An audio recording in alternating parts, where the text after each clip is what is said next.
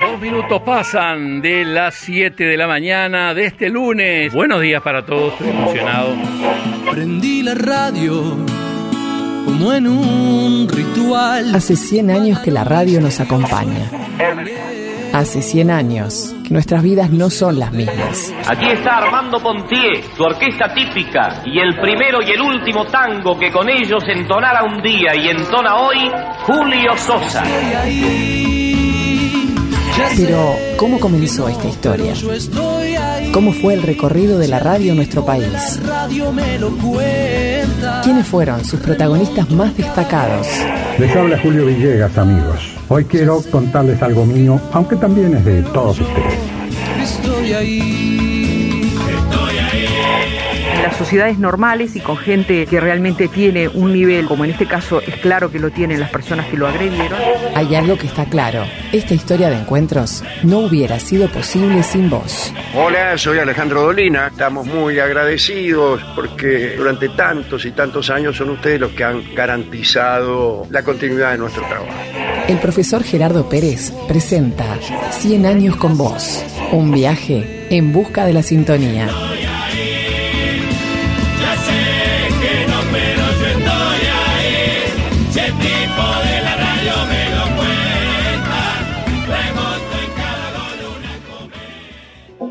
Creo que es la, la, la, la burbuja de la vida, es, un, es ese imponderable que surge de, un choque psicológico.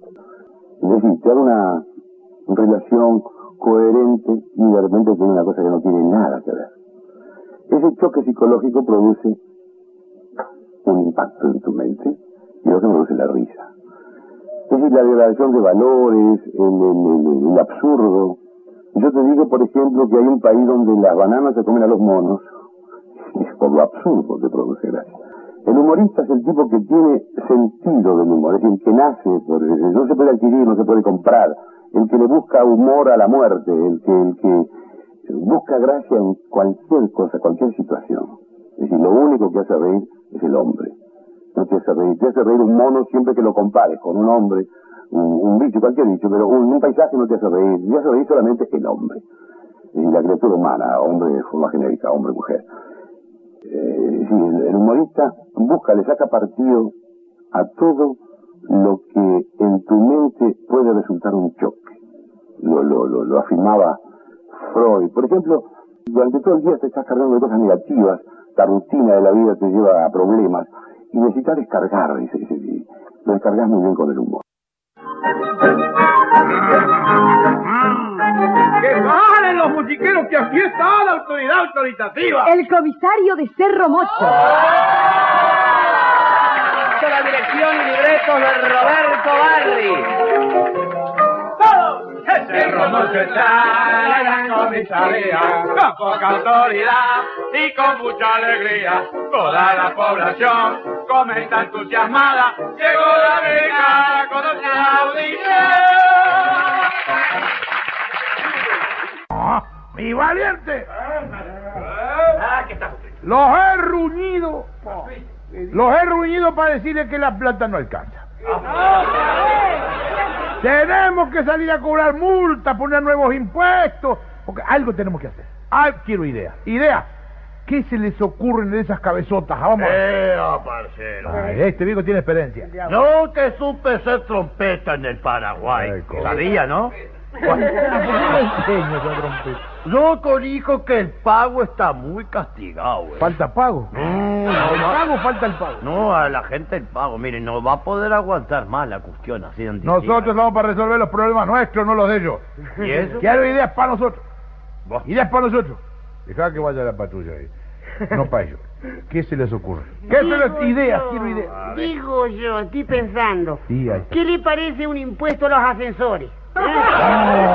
Fíjese, se lo voy a desglosar, se lo voy a desglosar. A ver, ¿cómo, cómo? El que sube paga, Ajá. el que baja paga, Ajá. y el que no lo quiere usar y usa las escaleras paga el doble. Ay. Venite. Vos vas a llegar a Mariscal. Aprendan. Eso es una idea. Escúcheme, don Chipe. Usted se olvida que en Cerro Mocho son tuitos rancho. ¿Eh? Que aquí no encuentran un ascensor en tuito al pago. Pero no ve, no ve. No me acordaba de eso. Ese no es inconveniente. A ver, a ver, a ver. Se obliga a poner ascensores a todos los ranches y listo. Ascensora para el sótano.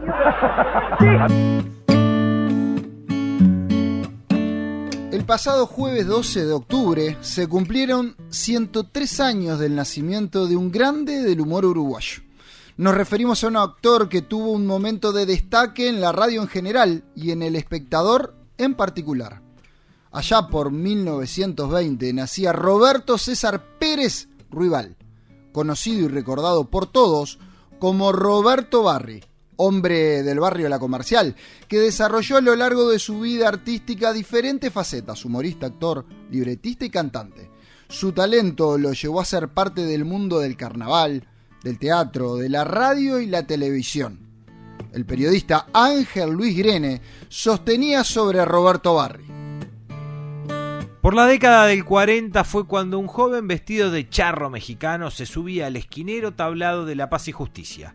Ahí fueron los comienzos de Roberto Barri, toda una leyenda del humor montevideano. Tocaba la guitarra, imitaba a Jorge Negrete y de a poquito se largó a contar cuentos que cuando más avanzada estaba la madrugada, más picarescos se convertían. La radiotelefonía lo captó de inmediato comenzó sus primeros amoríos con el género de los radioteatros. Su nombre empezó a ser conocido por intermedio de la Broadcasting Centenario, donde se plasmó su genial personalidad de actor cómico. Armó una pequeña compañía de actores que bajo su dirección representaban jocosas piezas teatrales siguiendo la línea de Paquito Bustos. Las fonoplateas se convirtieron en sus escenarios predilectos, ya sea en Carve o en El Espectador, donde cosechó su éxito más recordado. Fue ahí, aquí, en las X14 y su enorme y moderna fonoplatea, donde realizó el clásico Comisario de Cerro Mocho, una sátira jocosa a los abusos del poder policial. Es un buen momento para repasar parte de la vida y trayectoria de un hombre que quedó grabado en el recuerdo de varias generaciones de personas que rieron con su humor. Bienvenido a 100 años con vos. Tiempo para Roberto Barri, un profesional de la comicidad. Pero qué mejor descarga que la risa. Es profundo, no, no se puede resumir en, dos palabras decir qué es el humor. Eh, los filósofos no lo han podido definir. La risa no se sabe cómo se producen los estertores de la risa en el organismo. Eh, pero es un fenómeno que lo necesitas. Y lamentablemente hay tribus todavía en el mundo que no saben lo que es reír. Hacen la moda, hacen todo en serio. Todo en serio. Y es tan linda la risa. Es un medicamento que no encontrás en la farmacia. Es, es, es, es la mejor terapia. Los chinos te dicen, si no sabes sonreír, cerrar la tienda. Es decir, la, la sonrisa simplemente te, te es una llave que te abre todas las puertas.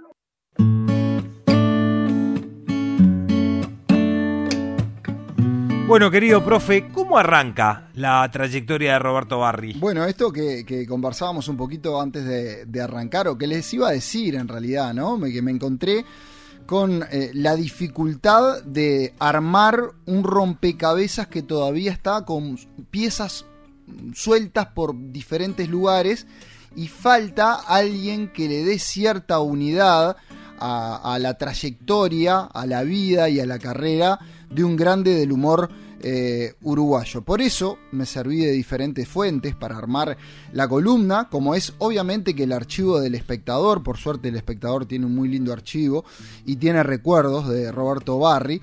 También del material que hay en YouTube, eh, un sitio, el sitio oficial de su hijo, de Omar Pérez, que le mandamos un saludo, que está atravesando por un momento de salud eh, complicado, y también de una entrevista que se le realiza al hijo a Omar Pérez en el programa Radioactividades. De esas tres fuentes fui tomando eh, elementos para intentar armar una trayectoria que tiene de todo, pero como siempre decimos, tratamos de hablar un poquito más de lo que refiere al rubro de la radio por ser estos los 100 años del espectador.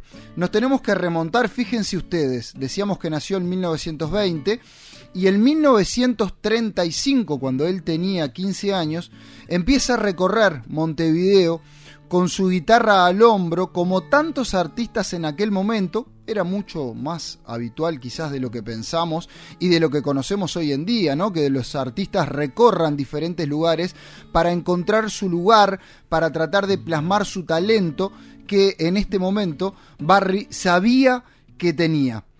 Actuaba, muchos lo recuerdan, en el cine Centenario, un cine que eh, quedaba en la calle Justicia entre Nicaragua y Pagola.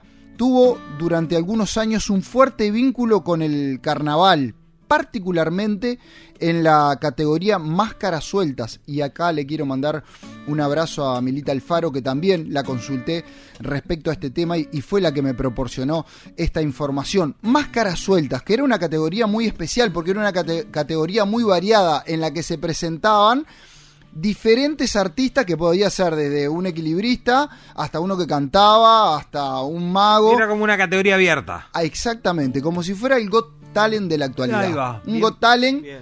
de, de- de los concursos, porque en aquel momento había concurso oficial y concurso en los barrios también, ¿no? Eh, eh, no como ahora que hay solo concurso eh, oficial. De alguna forma empieza a recorrer tablados, empieza a recorrer concursos tanto oficiales como barriales, teniendo, como tantas personas en aquella época, una figura a la cual él quería imitar, imitar que era Carlos Gardel. Mirá. ¿no? Un referente para la época. Y fíjense el año, además, que yo les, les- les mencioné cuando empiezan lo- lo- los primeros recuerdos de Barry en, en Montevideo, 1935, que es cuando muere Gardel. Y ahí se acentúa mucho más, ¿no? Esta búsqueda de muchos artistas de seguir el camino, recorrer el mismo camino que Gardel. Obviamente Barry no va a ser eh, eh, la excepción y quiere seguir su camino desde lo artístico, obviamente, por eso este, durante buena parte de su carrera fomentó el tema de, la voz eh, y fue un, gran cantante, pero también el recorrido en sí, es decir, como muchos otros obviamente, que buscaban un destino en Buenos Aires. Los primeros pasos de Barry van a estar en Buenos Aires buscando una oportunidad.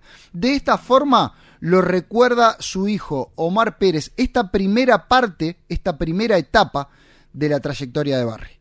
Lo más, lo más importante de papá, si bien cronológicamente podíamos empezar con su este, adolescencia de los 16 años, él, mm, después de la muerte de Gardel, muchos querían ser Gardel y uruguayos que llegaban a la Argentina triunfaban como, como Roldán como este bueno gente que eh, se destacaba en la música como Ramiro Gaviori bueno y grababan y un, un, este un furor por por este por el, la música. Papá acompañaba, eh, tocaba guitarra, cantaba, con 16 años se va para la Argentina y muy poca cosa puede, hace pruebas en varias orquestas y no tiene suerte, muy jovencito, pero hace amistad con Lobato, el padre de Nélida y Ever Lobato, que este, Nélida fue después primer vedette del Moulin Rouge. Cantaban, eran muy pequeños ellos y el padre los acompañaba en, en la guitarra y precisaba un, este, un guitarrista más para salir en gira. Así que papá agarra ese trabajo siendo muy jovencito y recorre toda la provincia argentina de punta a punta, de la Patagonia hasta allá. Eso este, es la, la primera experiencia y ahí es donde eh, lo bautiza prácticamente este Lobato con el apellido de Barry. ¿Cómo nace el nombre artístico? Porque como leíamos al, al comienzo, su nombre era, Era Roberto César Pérez, Pérez, Ruibal, claro. ¿no? ¿Cómo nace Roberto Barry?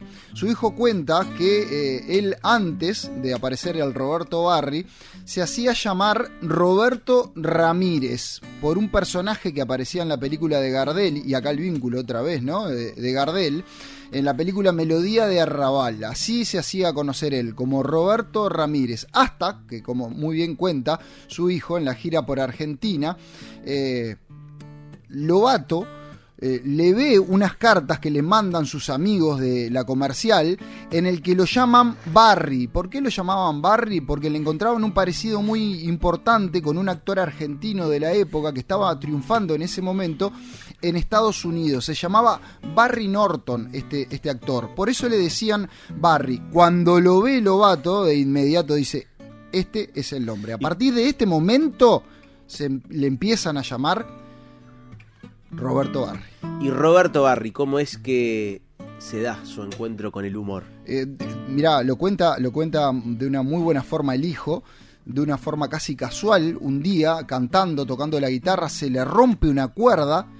Mientras cambia la cuerda, se acuerda de un chiste que, que le contaron antes, porque quedó como un silencio ahí.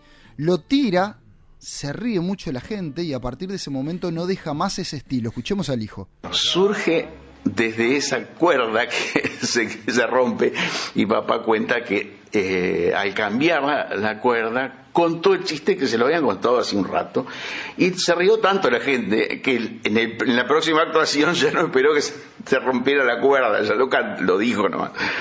Y desde ahí empezó a agregar cada vez más humor.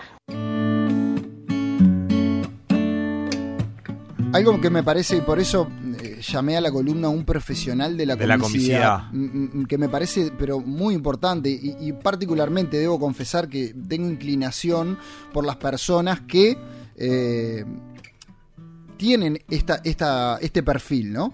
Eh, de, de prepararse y prepararse y prepararse, porque muchas veces cuando uno ve un artista eh, o un cómico piensa que lo que tiene es una gran memoria eh, o una capacidad innata, pero en realidad en el caso de Barry se, preparó preparó. a lo largo de toda su vida. Eh, le puso mucho énfasis a prepararse, con mucha disciplina para el trabajo, leía mucho y escribía mucho. Mirá cómo lo cuenta su hijo. Por eso insisto en esa disciplina que tenía para el trabajo que lo llevaba a estar a leer mucho y a escribir mucho. Vivíamos en la calle Coquimbo 2069, en Coquimbo entre defensa y municipio en aquel momento, Martín C. Martín. Y la ventana del escritorio de él daba a la calle.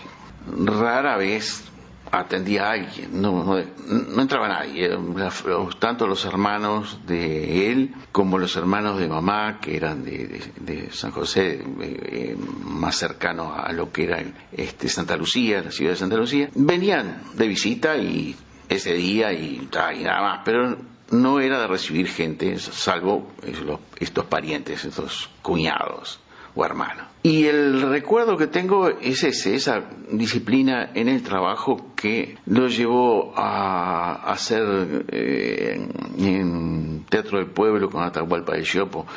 Hizo este teatro que muchos años después le vino muy bien todo eso, eh, de parte de comediante. Y eh, clases de canto, me acuerdo que eh, era muy de hacer este, mm, prácticas de canto eh, muy fuerte que eh, a, a veces nos ponía mal, porque lógico, habían vecinos arriba, o había- pero eh, eso con los años le permitía estar en un escenario y que lo escucharan mm, en la galería allá arriba, eh, tenía una voz muy clarita y una buena dicción. Como lo cuenta, como lo contó eh, el hijo de Roberto Barry en el programa Radioactividades, se preparó a lo largo de toda su vida. Y fíjense que eh, un día a la semana pasaba por dos lugares diferentes del centro a buscar encargos, particularmente a buscar libros de diferentes partes del mundo para ver qué era lo que hacía reír en ese momento y obviamente adaptarlo a la realidad montevideana.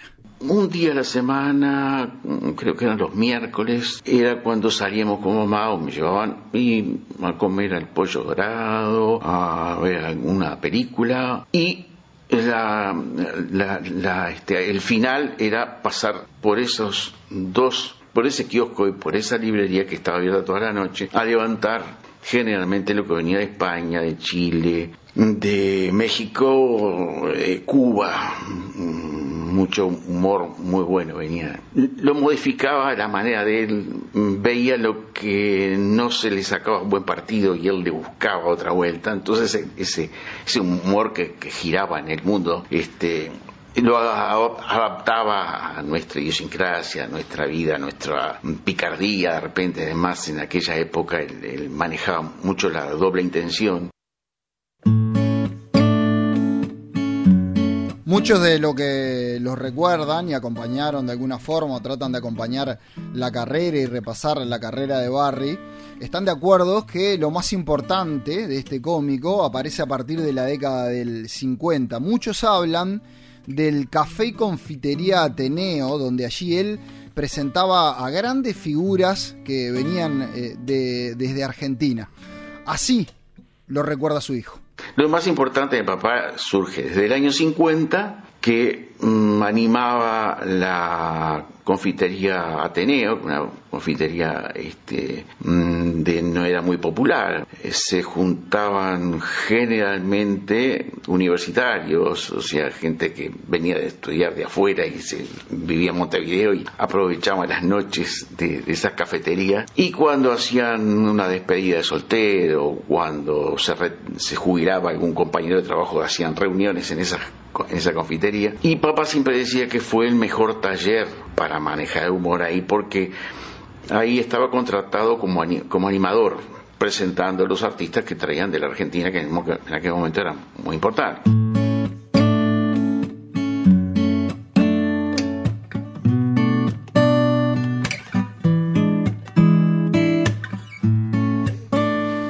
Es en este contexto, en este momento histórico, que eh, Barry accede primero a Radio Nacional, luego va a pasar a Radio Centenario para finalmente llegar al espectador. Es allí, es en este tiempo al cual refiere el periodista eh, Grene y dice, de esa época fue su éxito titulado El gerente loco, donde Barry hacía destornillar de risa a su cada vez más creciente público. Los vecinos se prendían a sus radios de capilla y los más bacanes a las recién llegadas geloso para escuchar sus radioteatros que captaban el picaresco espíritu montevideano. Pero quería contar una anécdota eh, del gerente loco de, de Merusa porque era un gerente loco, por supuesto, una empresa, y todos los problemas le llegaban ahí, ahí, este. Eh, cuando empiezan el espectador, mientras los locutores hacían la publicidad de la lavarropa, papá desprestigiaba el producto, como era un gerente loco. Entonces era que sí, este, la lavarropa camina sola, la ropa la deja en tiritas y todo. Mientras este, los locutores en serio hablaban, papá este, hacía bromas. Eso lo llevaba que este, a través de los dobles cristales que daban a... aparecían gente de la dirección haciendo señas que no entendía. papá no entendía por qué, pero el, el programa terminó. En cuanto terminó, lo llaman para que fuera la dirección la dirección era este, Héctor Amengual, Walter Alfaro, principalmente ellos dos eran los más accionistas y después estaba Beixo también que, que se encargaba de, de, las noticias. Pero eh, a la dirección, vale, ¿qué hice? Accionista más importante que tenía el espectador, aparte de, los, de ellos que eran mayoría en acciones, era el dueño de la fábrica de lavarropa. Entonces no sabían qué cara ponerle. Así que eh, le dijeron que el programa se bajaba, que no, este, continuaba, y a casa. Al otro día lo llaman en la radio para decirle que se presentara. Y ahí viene la anécdota, porque el dueño de la fábrica de lavarropa era lo que quería hacer de publicidad, porque eso era lo que vendía.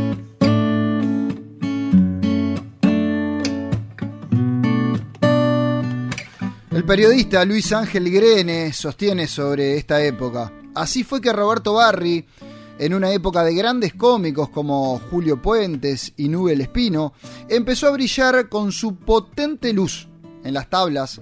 Su género favorito fue la comedia de enredos y el sainete. Sus actuaciones en el viejo Stella de Italia aún se mantienen en la memoria de los más viejos vecinos que se rieron a carcajadas con sus ocurrencias. Por ese bastión de Mercedes y Tristán Narvaja, fue donde Roberto llenó todas sus butacas con las recordadas obras del autor Bota titulada En casa de solteros, siempre se arman entreveros. Y fue con esa pieza teatral que se presentó en la capital porteña en el Teatro Buenos Aires, logrando cautivar al público argentino. Ya convertido en un personaje muy popular del Montevideo de los años 60, Roberto se mostró a todos como un autor y guionista de piezas radiofónicas de un humor desopilante.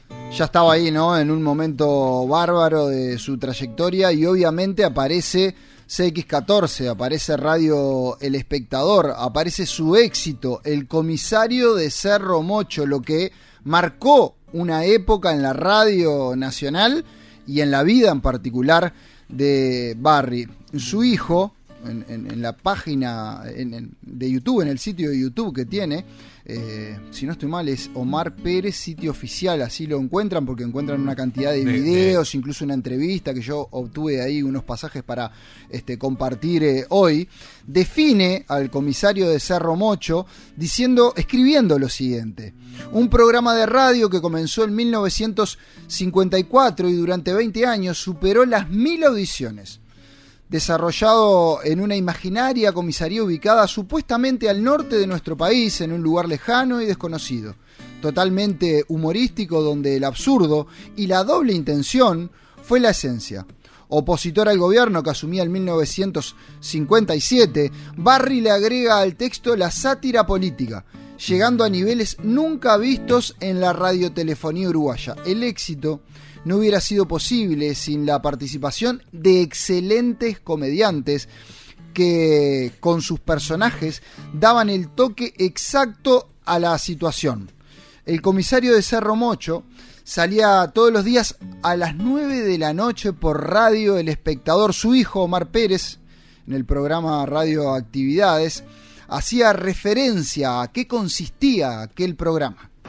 Este, de ahí es que surge la idea de hacer una comisaría de un pueblo de campaña que eh, papá decía que estaba en un dobladillo del mapa porque no sabía dónde cerca de la frontera parecía porque le hacía la vista gorda al ganado que se iba y bueno y todas esas cosas que si bien este el absurdo siempre manejaba el tema eh, del chiste absurdo pero aparte de eso eh, la doble intención que era un humor más pícaro y que mucha gente lo criticaba porque lógico este de repente la morochona, que era una de las figuras que entraban siempre a hacer una denuncia, este, de repente decía, sí, eh, comisario que hace una denuncia, este, ayer me anduvieron en, los matorrales. Bueno, el que, el mal pensado le buscaba otro, otro, otro fin. Y este, y sí, él me desacamonaron el limonero. ¿tá? Entonces, y ahí es que mucha gente decía, ay, que oh, este, qué chabacano, qué ordinario, que o, no, los nenes no, no escuchen.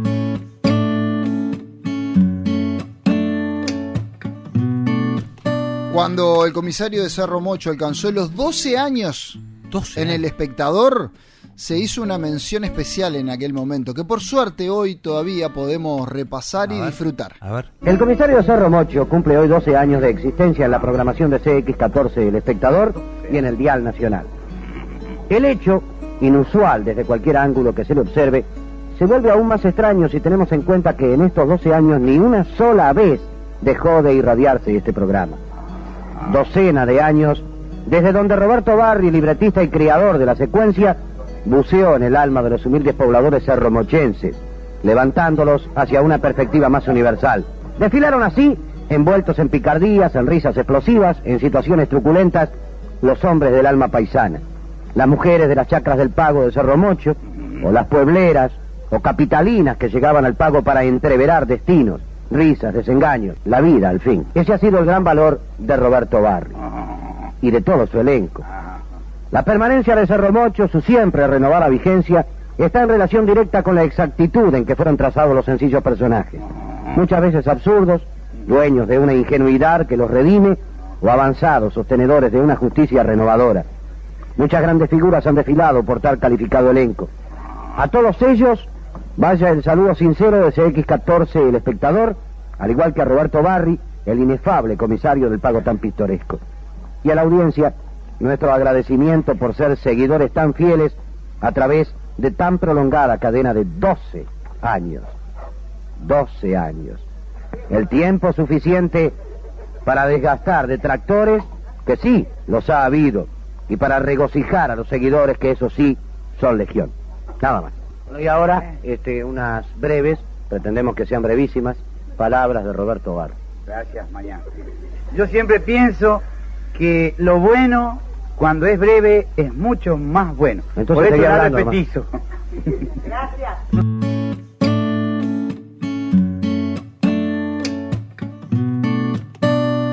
Para ir cerrando, eh, de alguna forma, la columna y la trayectoria de Barry, eh, volvemos a Ángel Luis Grene, que decía, sobre todo respecto ¿no? a, a- a- al, al periodo que le tocó vivir al comisario de Cerro Mocho y, lo que viene después, ¿no? Dice, quizás por eso, ¿no? Por el personaje que interpretaba, por, por dónde eh, se desarrollaba, que era una, una comisaría, quizás por eso luego del golpe de Estado le costó mucho seguir trabajando y en sus últimos años se dedicó a recorrer pequeños escenarios donde se presentaba en solitario, contando sus típicos cuentos. Fue como si al final volviera a los tiempos en que vestido de charro mexicano hacía reír a todos los vecinos del tablado de La Paz y Justicia.